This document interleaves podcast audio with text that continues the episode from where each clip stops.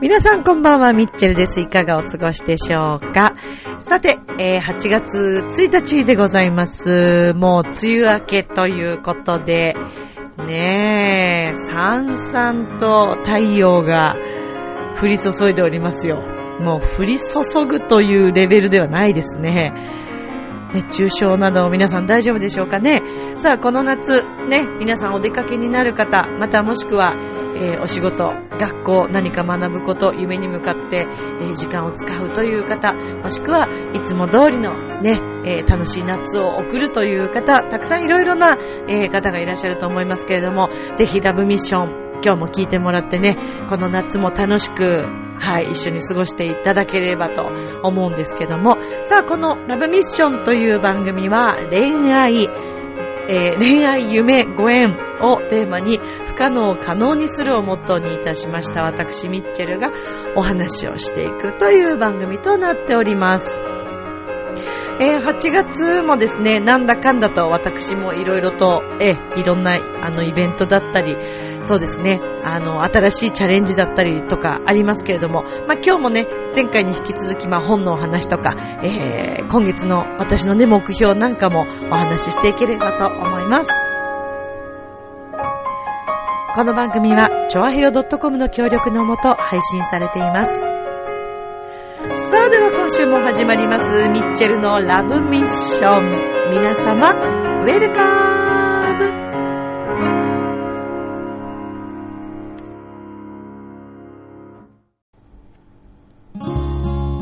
素直に感じた直感が一番正しかったりするからそのまま突き進んでいけばいいチョアヘオ .com を聞いているそこのあなたミッチェルと一緒にラブミッション皆様、改めまして、こんばんは、ミッチェルです。いかがお過ごしでしょうか ?8 月の1日になりました。全国的に梅雨明けということで、ね、真夏が来ましたよ、真夏が。いいですね。まあ、このところね、この近年ちょっと春夏秋冬というものが若干乱れつつあるのかなとも思いながらも、夏。いいですね。夏もでも結構あっという間に終わっちゃうのかな。まあ、やっぱり春とか秋が好きっていう方も多いと思いますけどもね、季節的に過ごしやすかったりするから。でも夏はいいよ。まあ夏生まれのミッチェルとしましてはね、こう、何ですか、開放的なね、気分だったり、えー、それから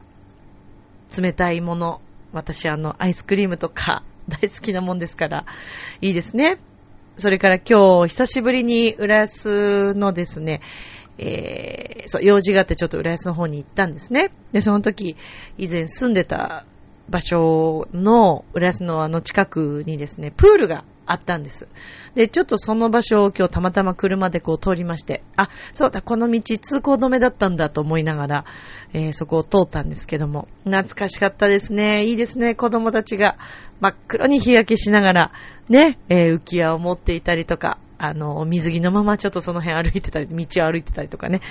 いや、最高ですね。もうあの、この、開放的じゃないですか。子供はね、お子さんたちはもちろんのことですけど、なんか大人もちょっと開放的な気分になったりはしませんか？ねえ、しますよね。まあ服装もね、やっぱり皆さん薄着になりますから、そういった意味での大胆さも出てくると思いますけども、なんといってもね、こう、暑いっていうか、この、ね、暑さがあるがゆえに、なんかテンションが、うわーってなりません？暑くてずっと家にいたりとか、そんな感じ？涼しいところがいいっていうね、ずっと冷房に当たってお家にいるっていうのも、まあそれも一つの楽しみかもしれませんけどもね。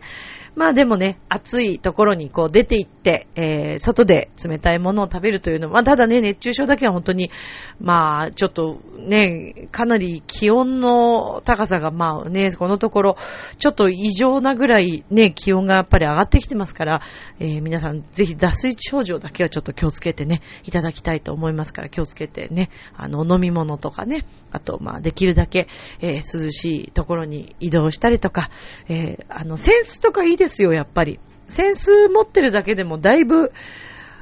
やっぱね、昔の人ってすごいなと思いますよね。私あのセンス常に持ち歩いて、ちょっとすごい気に入ってたセンスで、あの、使いすぎてちょっとボロボロになってきちゃったんで、そろそろ買い替えないとなと思ってるんですけども、丸みを帯びたセンスでね、えー、可愛らしいんですよ。うん。この間ちょっとネタにも使いましたけど。そうなんです。すごくね、気に入ってるセンスなんですね。で、えー、やっぱちょっとこうなんか待ってる間、電車待ってる間とかね、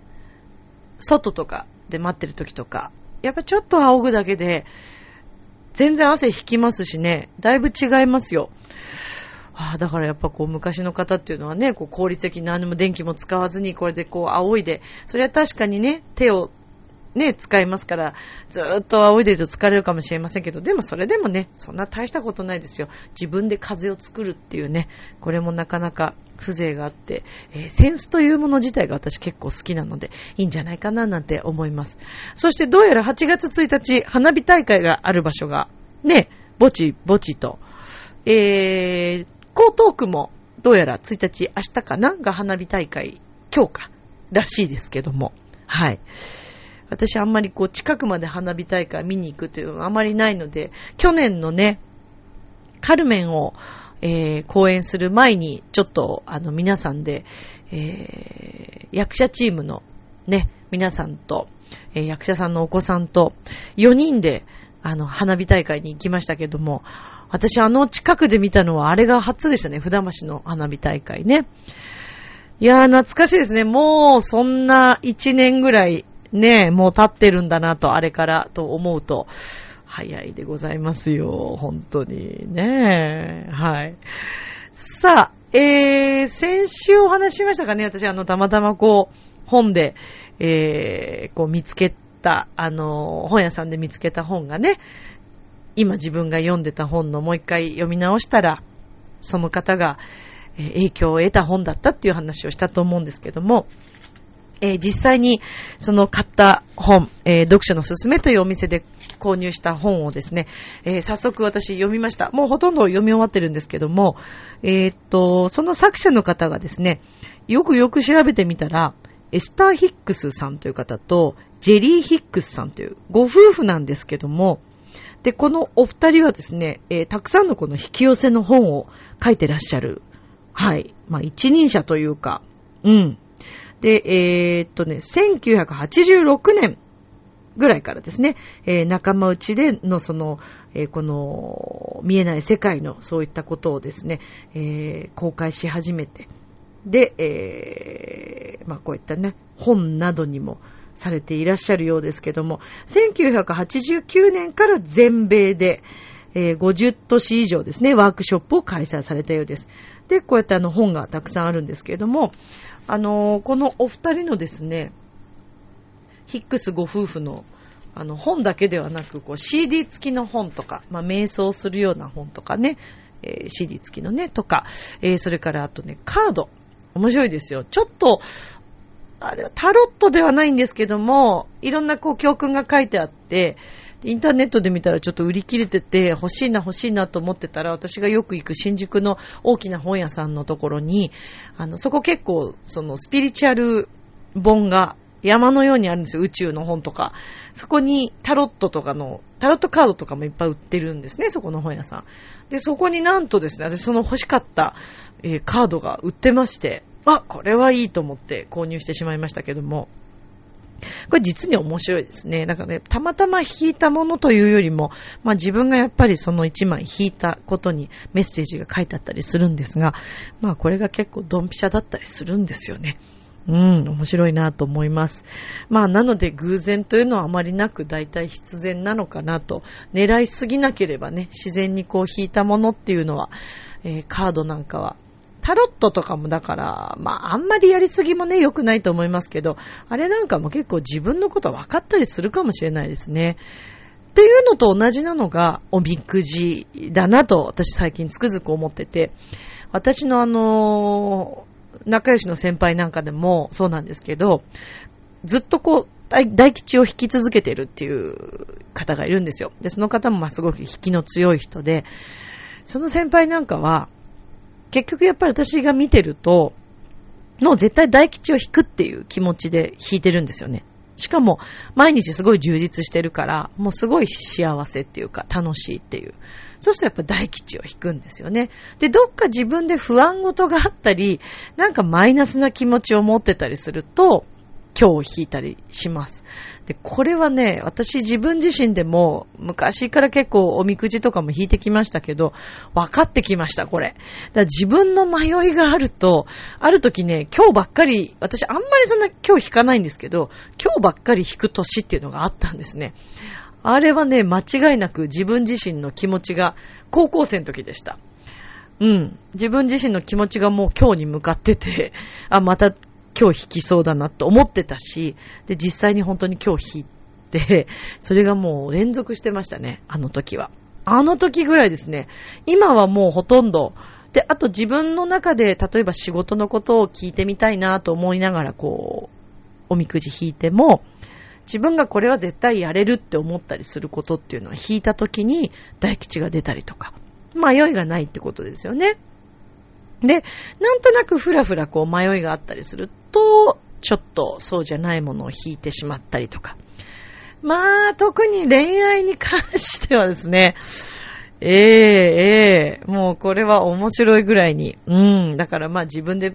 まあある意味それは自分でのブレーキをかけてるっていうことでも あるんですけどね。ねえ。笑うしかないっていう話ですよ。もうでも恋愛いいです。もう、やっぱ私なんかあんま恋愛向いてないんだな、多分。うん、恋愛しない方がいいみたい。いいみたいっていうか、まあ好きな人とかはね、まあラブミッションって言ってるぐらいですから、ミッチェルから恋愛取ったら何があるんだっていうぐらいね、あの、私はおそらく周りの人たちにはいつも恋してる人間だって思われてるみたいですけど、うーん、ラブミッションの中でも言ってますし、そういう話をね。あと、それこそサテライトの時とか、えー、質問されて、なんかそんな話になったりすることもあったりして、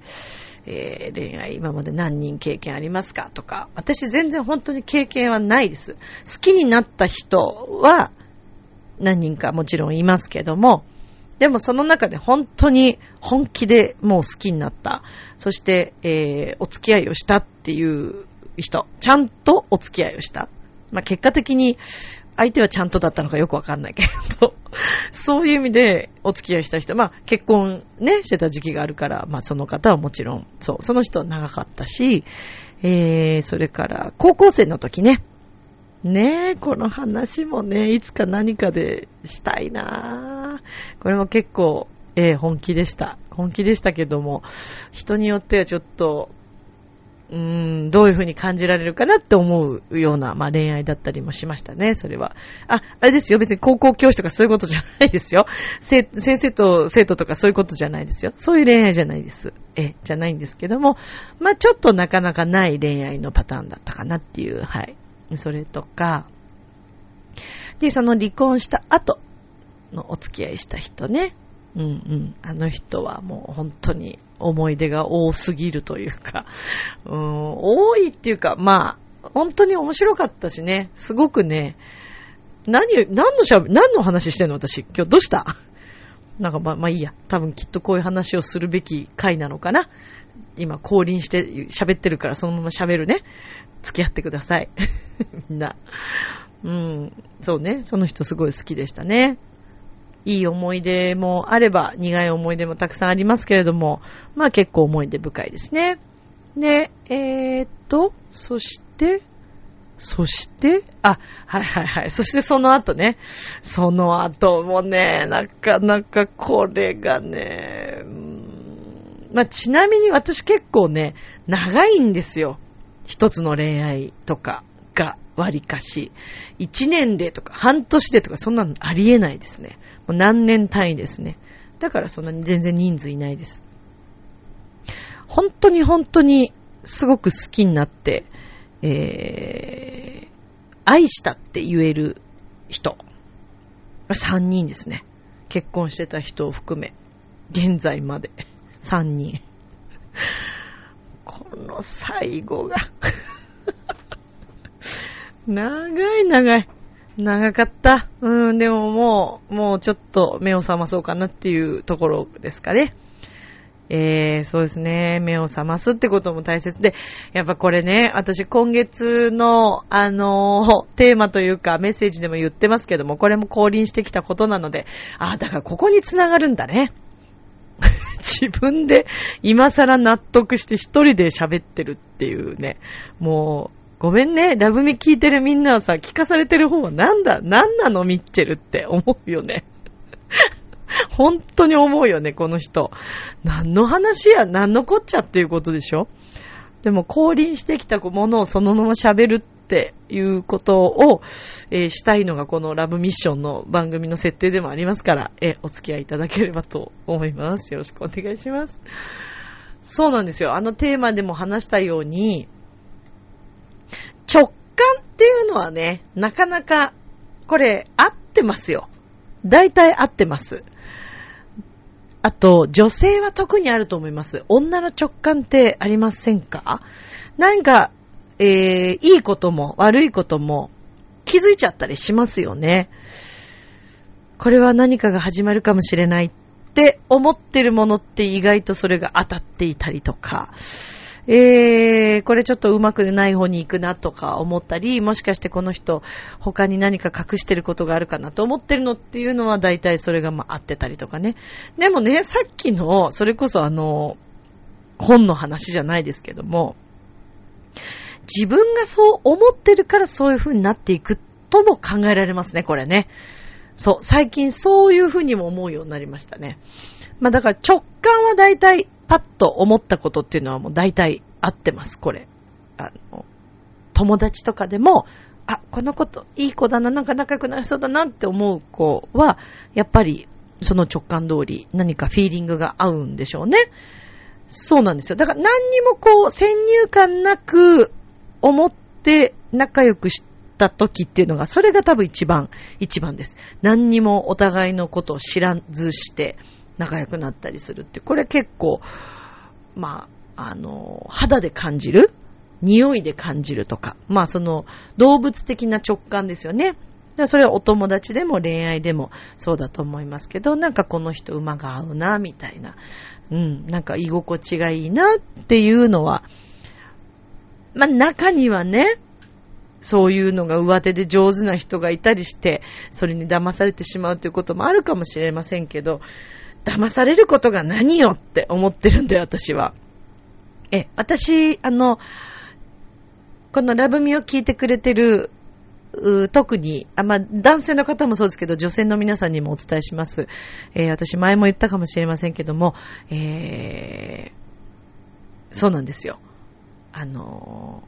悪い男に、はい、あの、引っかかるなじゃなくて、引っかかれと思ってるタイプです。ダメな男に引っかかれと思ってます。はい。なんでかっていうと、もうそっからはですね、学ぶことしかございません。え、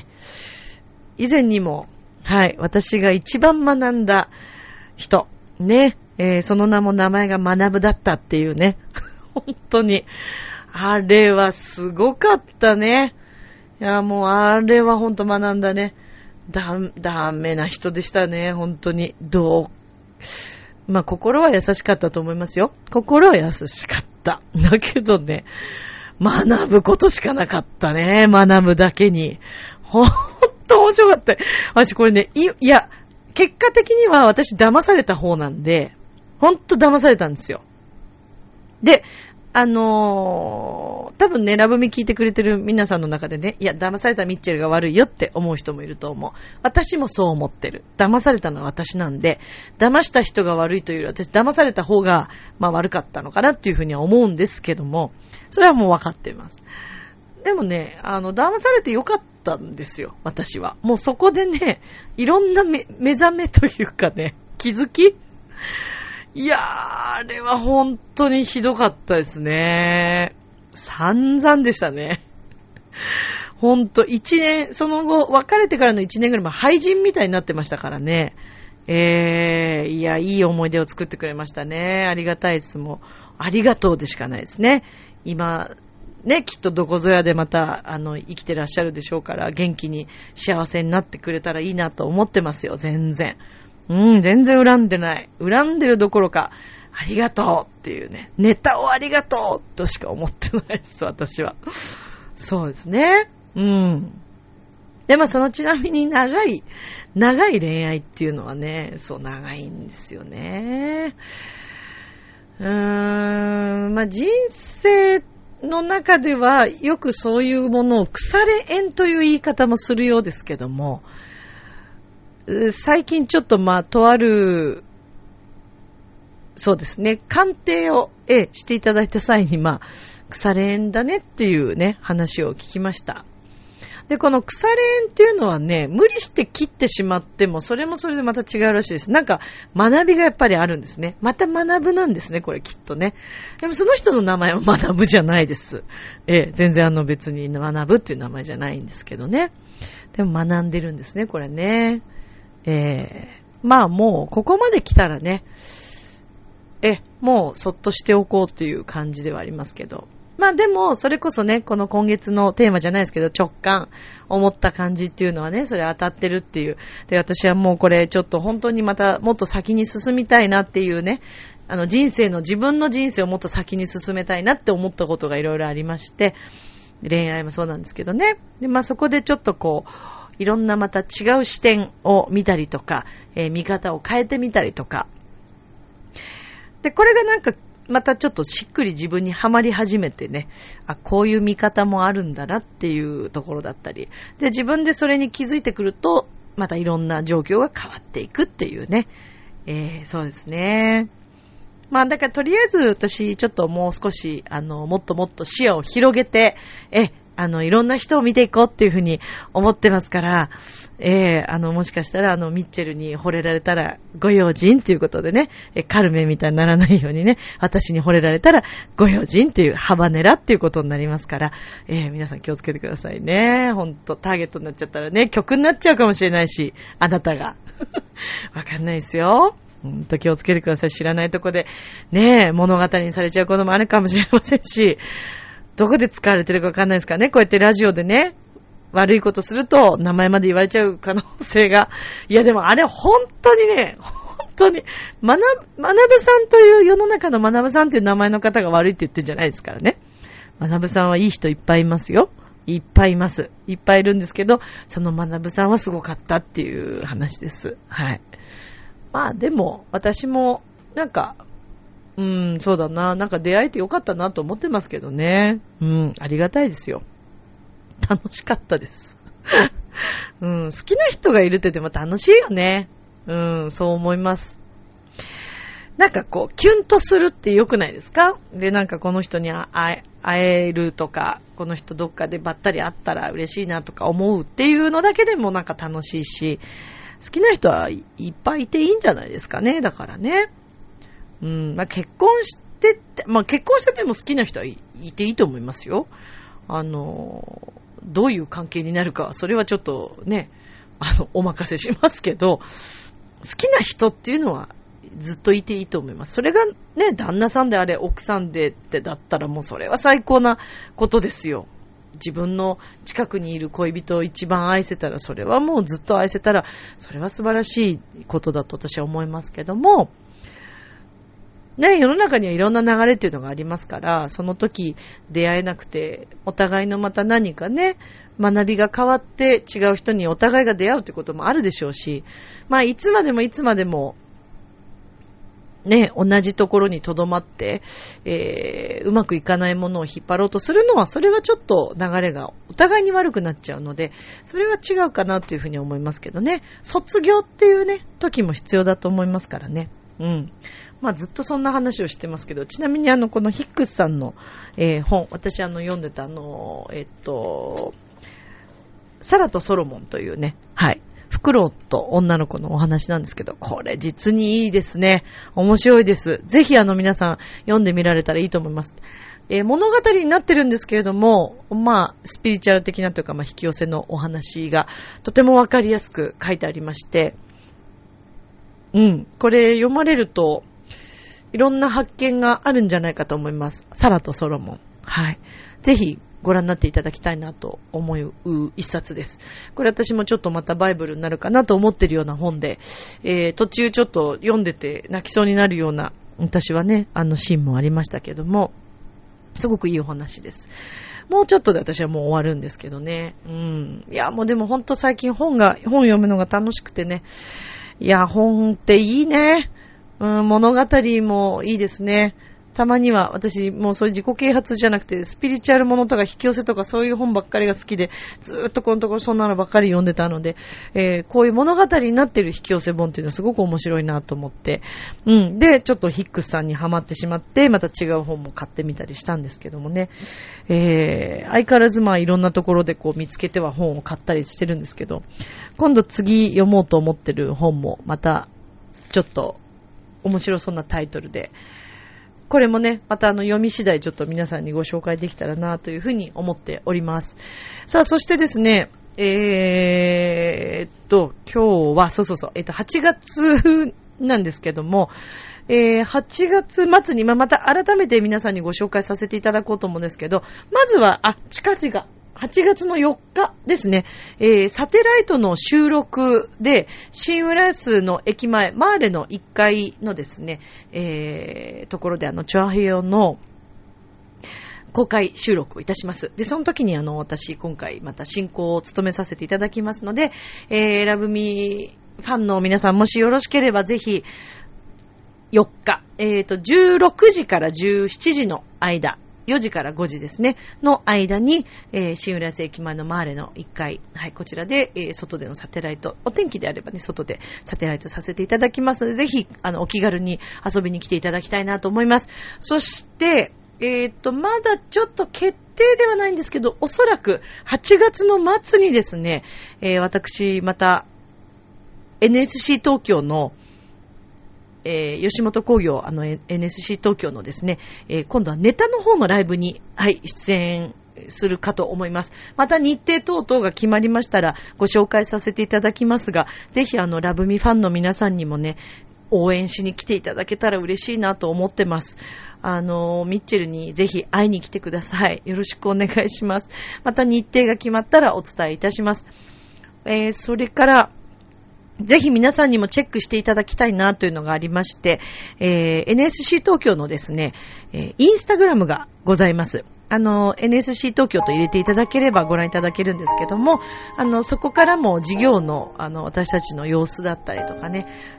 ちょっと、あのね、あ、ミッチェルここにいるっていう、なんか、薄っぼけたやつとかね、たまにあるんですけど、えー、もしかしたら私、あの、また違う形で、あの、この、ブログル、えー、インスタグラムとかもね、あの、写真とかもしかしたら出てくるかもしれませんので、皆さんぜひ随時チェックしていただきたいと思います。あの、インスタも私やってますので、ミッチェロニとかも出てくるんで、もしよかったらぜひ皆さん、あの、フォローしてください。よろしくお願いします。明日もスマイルでラブミー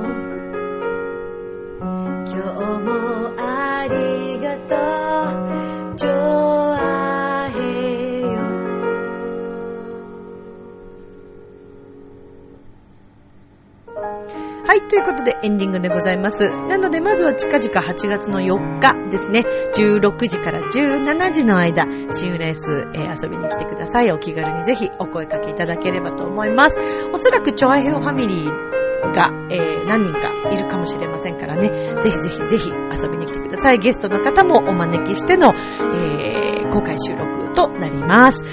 えー、ライブのことはまた改めてご紹介させていただくとしまして、そうですね、あの、日々私もあの、いろんなことを感じながら、あの、自分の夢に向かって、はい、あの、毎日毎日楽しく、えー、過ごそうというふうにいろいろ考えています。ぜひ、このラブミッション通して、こういうご紹介する本とかもね、皆さん出会ってもらって、ご自身の毎日幸せに過ごしてほしいなと思います。それでは、今宵も良い夢を、明日も楽しい一日を。またねバイバ